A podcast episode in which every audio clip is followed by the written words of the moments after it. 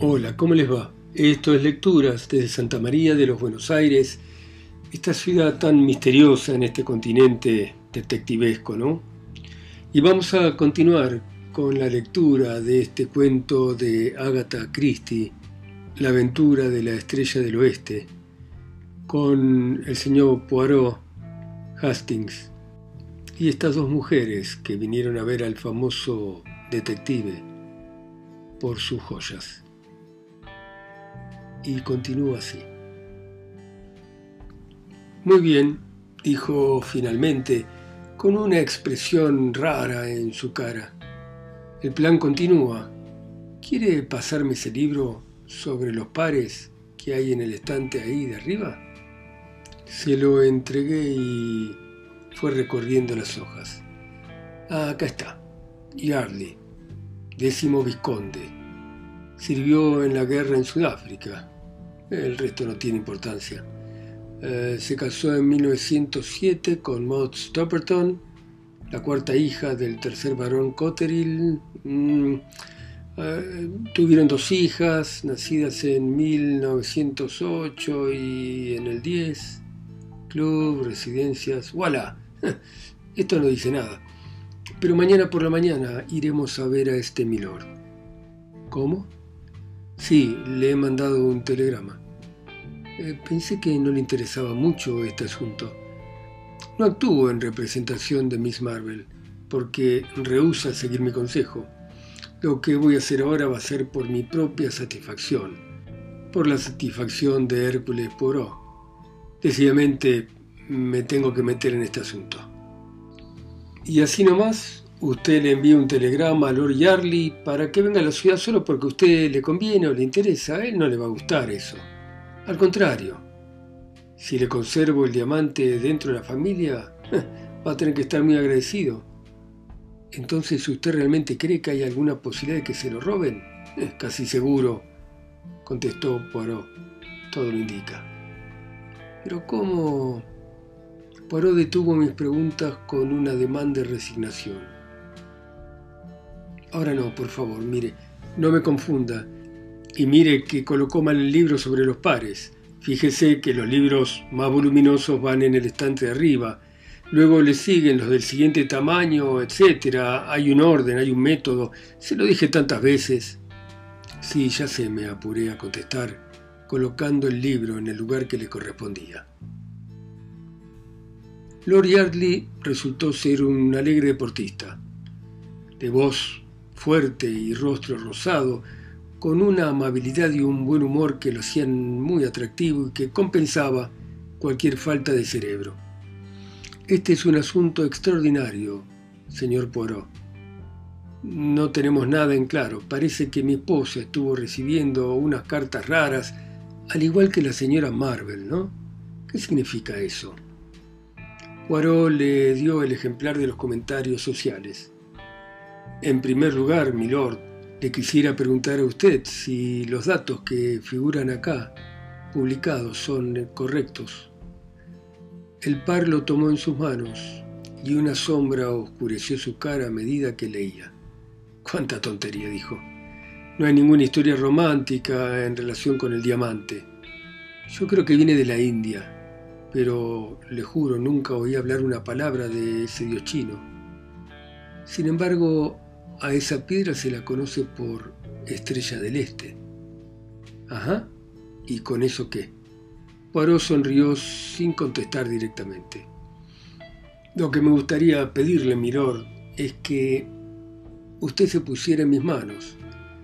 Si lo hace sin ninguna reserva, todavía tengo la esperanza de evitarle una catástrofe. Entonces, ¿usted cree que hay algo cierto en esas leyendas ridículas? ¿Usted hará lo que le pido? Claro que sí, pero bien, bien. Entonces, déjeme que le haga unas preguntas.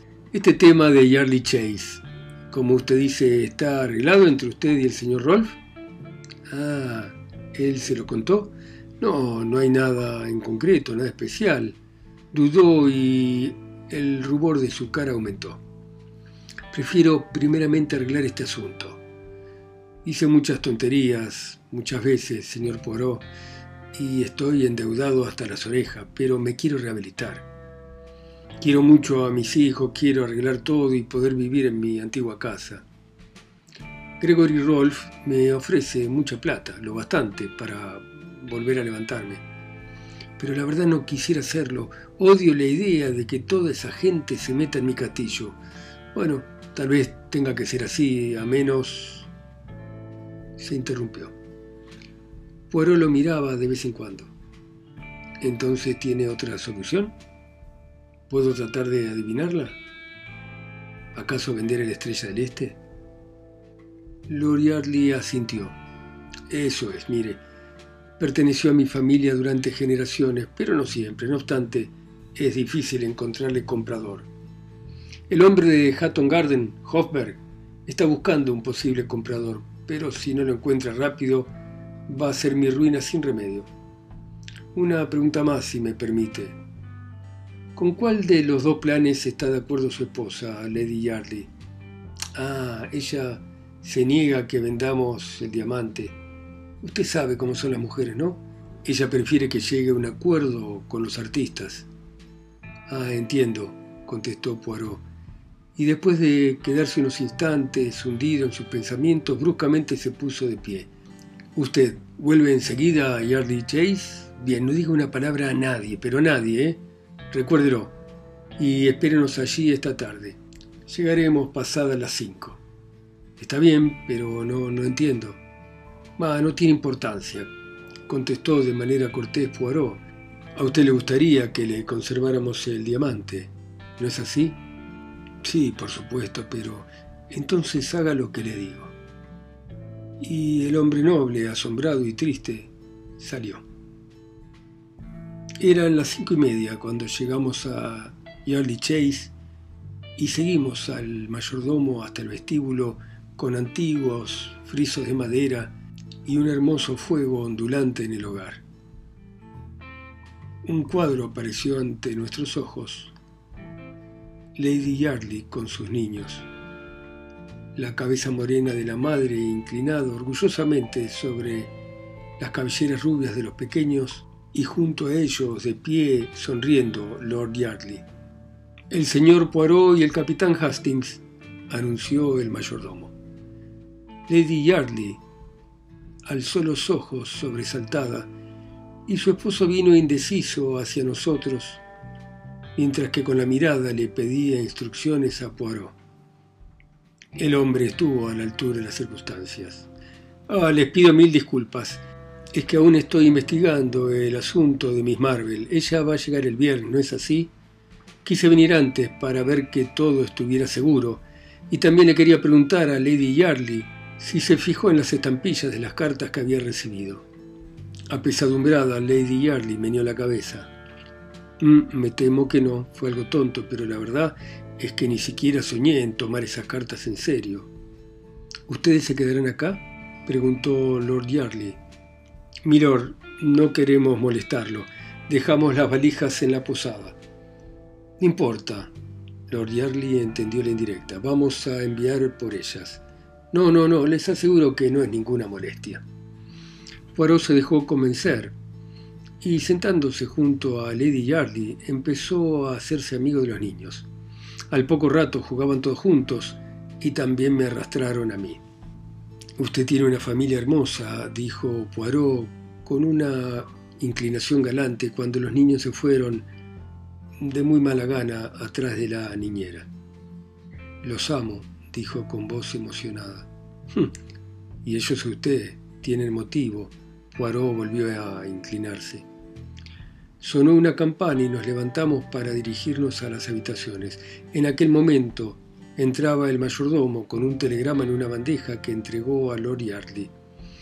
Este lo abrió murmurando una disculpa y al leerlo se alteró visiblemente.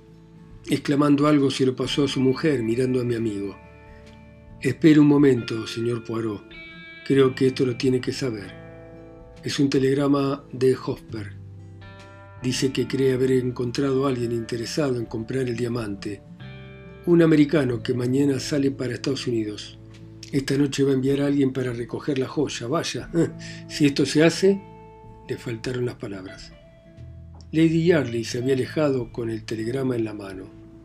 Ay, George, ojalá no lo tuvieras que vender, dijo en voz baja. Ha estado en la familia durante tantos años. Y se calló como si esperara una respuesta, pero al no recibir ninguna, endureció su rostro y se encogió de hombros. Me tengo que ir a cambiar, agregó. Supongo que habrá que preparar la mercancía, ¿no? Y se dio vuelta mirando a Poirot con un ligero mohín. Es uno de los collares más horribles que se han visto.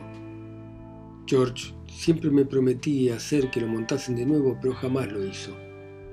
Media hora después, los tres estábamos reunidos en el gran salón esperando a Lady Yardley. Ya habían pasado algunos minutos de la cena.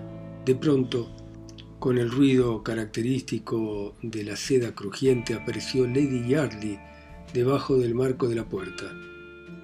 Era algo radiante, con un traje de noche que deslumbraba. Rodeando su garganta se veía una línea de fuego. Se quedó inmóvil, con una mano sobre el collar. ¿Están preparados para el sacrificio? dijo alegre. Al parecer había desaparecido su mal humor. Esperen a que encienda las luces y van a poder ver el collar más feo de toda Inglaterra. Las llaves de luz estaban junto a la puerta y cuando extendió su mano hacia ellas, sucedió algo increíble. Sin previo aviso, de pronto, se apagaron las luces. La puerta se cerró de golpe y llegó hasta nosotros desde el otro lado un grito penetrante asustado de mujer. ¡Caramba! exclamó Lord Yardley. Esa es la voz de Maud. ¿Qué habrá pasado? Corrimos a ciegas hasta la puerta, tropezándonos unos con otros en la oscuridad. Y transcurrieron unos minutos antes de que lo pudiéramos descubrir. Y qué espectáculo presenciaron nuestros ojos. Lady Yardley estaba inconsciente en el suelo de mármol, con una señal roja en su cuello en el lugar donde le había sido arrancado el collar tan valioso. Cuando nos inclinamos sobre ella para averiguar si estaba viva o muerta, abrió los ojos. El chino, el chino, susurró con dolor, el chino por la puerta lateral. Yardley se puso de pie insultando. Yo lo acompañé con taquicardia. Otra vez el chino. La puerta era una pequeña puerta situada en un ángulo de la pared, a menos de 11 metros del escenario de la tragedia. Cuando allí llegamos, grité. Cerca del umbral estaba el collar. No había duda que el ladrón lo había arrojado durante su escape. Me incliné para tomarlo y lancé otro grito, que fue acompañado por uno de Lord Yardley, porque en el centro del collar había un hueco. Faltaba la estrella del este. Todo esto demuestra que no es un ladrón común, dije. Lo único que quería era esa piedra. Pero ¿cómo entró? por esa puerta. Pero siempre está cerrada, ahora no. Dije, mire, y la abrí. Entonces algo cayó al suelo. Lo levanté, era un trozo de seda y un bordado inconfundible. Era un pedazo de un kimono chino. Hm, con el apuro se le enganchó en la puerta, expliqué. Pero vamos, apurémonos, no puede estar lejos. Corrimos y buscamos inútilmente. En la oscuridad de la noche el ladrón había conseguido escapar con facilidad. Regresamos de mala gana y Lord Yardley mandó a uno de sus sirvientes a buscar a la policía. Lady Yardley, bien atendida por Poirot, que para esos temas era tan eficaz como una mujer, se recobró lo suficiente para poder contar lo sucedido. Iba a encender la luz cuando alguien saltó sobre mí por la espalda, me sacó el collar con tal fuerza que me tiró al suelo al caer lo vi desaparecer por la puerta lateral. Por la cola de su cabello y su kimono bordado me di cuenta que era chino. Se detuvo estremecida. El mayordomo volvió a aparecer y le dijo algo a Lord Yardley en voz baja.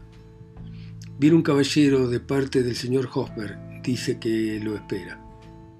Santo Dios, exclamó el lord aturdido. Supongo que lo tengo que recibir. No, aquí no, Malins, no, a la biblioteca. Yo llevé aparte a Poirot. Oiga, mi amigo, ¿No sería mejor que regresáramos a Londres? Sí, Hastings. ¿Usted cree eso? ¿Por qué? Bueno, tosí. Las cosas no han salido del todo bien, ¿no? Quiero decir que usted le dijo a Lord Yarley que se pusiera en sus manos y que todo iba a salir bien. y no va que el diamante desaparece delante de nuestras narices. Es verdad, repuso Poirot abatido. No ha sido uno de mis éxitos más resonantes. Su forma de contar los acontecimientos me hizo sonreír, pero me mantuve firme. De modo que, habiéndose complicado todo, y perdone la expresión, ¿no sería más prudente irnos? Perdón, ¿y la cena? Sin duda la excelente cena que el chef de Lord Yardley seguramente preparó. Ah, es por la cena, dije perdiendo la paciencia. Poirot alzó los brazos horrorizados. Mi Dios, en esta parte del país tratan a los temas gastronómicos con una indiferencia criminal. Hay otro motivo por el cual quiero regresar a Londres lo más rápido posible, seguí. ¿Y cuál es, mi amigo? El otro diamante, dije bajando la voz. El de la señora Marvel. Eh, bien. ¿Qué? Pero no lo entiende. Su torpeza desacostumbrada me estaba irritando. ¿Qué le había ocurrido en sus células grises? Ya tienen uno, ahora van a ir a buscar el otro. Par diez, exclamó Poirot, dando un paso para atrás y mirándome con admiración. Pero su inteligencia es increíble, mi amigo. imagínese que no se me había ocurrido pensar en eso, pero hay mucho tiempo. Hasta el viernes no hay luna llena. Sacudí la cabeza poco convencido. Esa teoría del plenilunio me daba escalofríos. No obstante, Logré convencer a Poirot y partimos rápido, dejando una nota explicándonos y disculpándonos para Lord Yardley. Tenía intención de ir rápido al Magnificent para hablar con Mary Marvel, contarle lo ocurrido, pero Poirot vetó mi plan insistiendo en que con ir a la mañana siguiente era suficiente. Hmm. Y yo me avine a lo que él dijo de mala gana.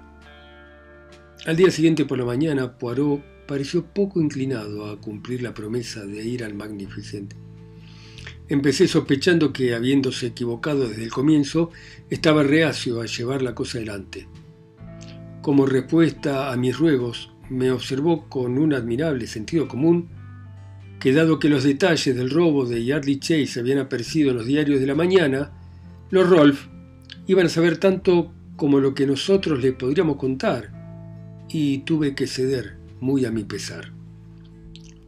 Los acontecimientos demostraron que mis temores eran justificados. A las dos sonó el teléfono y Poirot atendió la llamada. Tras escuchar unos instantes me dijo, bueno, ya está, ya ocurrió. Y cortando la comunicación me miró. ¿Qué cree usted que ocurrió, mi querido? Parecía entre avergonzado y excitado. el diamante de Miss Marvel ha sido robado. ¿Qué? exclamé poniéndome de pie. ¿Y ahora qué me dice la luna llena? Poirot inclinó la cabeza. ¿Cuándo fue? Creo que esta mañana. Apesadumbrado, meneé la cabeza. Si usted me hubiera escuchado, ve cómo tenía razón. Eso parece, querido mío, contestó Poirot con cautela. Dicen que las apariencias engañan, pero desde luego parece que es así. Mientras íbamos al Magnificent en un taxi, pensaba cuál sería realmente el plan. La idea de la luna llena fue inteligente. Usted tuvo la intención de que nos concentráramos el viernes y de esa manera sorprendernos. Es una pena que usted no haya pensado en ello. Pero por favor, exclamó vivamente Poirot, que había recuperado el equilibrio. Uno no puede pensar en todo. Me dio lástima, Poirot. Odiaba tanto fracasar. Pero vamos, anímese, dije para consolarlo. Tendrá más suerte la próxima vez. Una vez en el Magnificent, nos introdujeron inmediatamente en el despacho del gerente. Allí estaba Gregory Rolfe con dos hombres de Scotland Yard. Un empleado pálido estaba sentado ante ellos. Rolfe nos dedicó una inclinación de la cabeza a modo de saludo al vernos entrar. Estamos llegando al fondo del asunto, dijo. Es casi increíble, ¿no? No comprendo el aplomo de ese tipo. Rápidamente nos pusimos al tanto.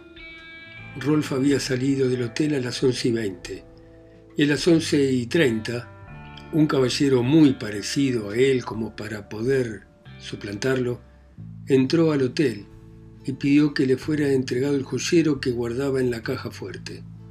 Al firmar el recibo dijo lo siguiente, mi firma es un poco distinta de lo habitual porque me dañé al bajarme del taxi. El muchacho encargado se limitó a sonreír diciendo que apenas se notaba alguna diferencia. Y Rolf contestó riendo, bueno, de todas formas esta vez me van a encerrar como falsificador.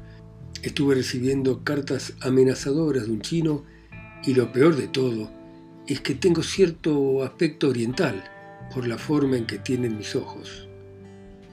Yo lo miré, contó el empleado que lo había atendido, y entendí enseguida lo que quería decir. Sus ojos eran rasgados como los de los chinos, y hasta entonces no me había fijado en eso. Pero maldita sea, gruñó Gregory Rolf, inclinándose hacia adelante. ¿Ahora lo nota? El hombre lo miró sobresaltado. No, ahora no, señor, y la verdad es que aquellos ojos eran tan orientales como pueden ser los suyos. El hombre de Scotland Yard gruñó. Inteligente y atrevido. Pensó que tal vez se fijarían en sus ojos y prefirió tomar el toro por las astas para evitar cualquier recelo. Debió esperar a que usted saliera del hotel y entrar tan pronto como usted estuvo lejos. ¿Y qué fue del joyero? pregunté. Fue encontrado en uno de los pasillos del hospital. Y solo faltaba una cosa el Estrella del Oeste. Bueno, muy bien. Dejamos por ahora acá este lindo cuento de Agatha Christie, la aventura de la Estrella del Oeste, con este misterio de quién ha sido el ladrón de los diamantes.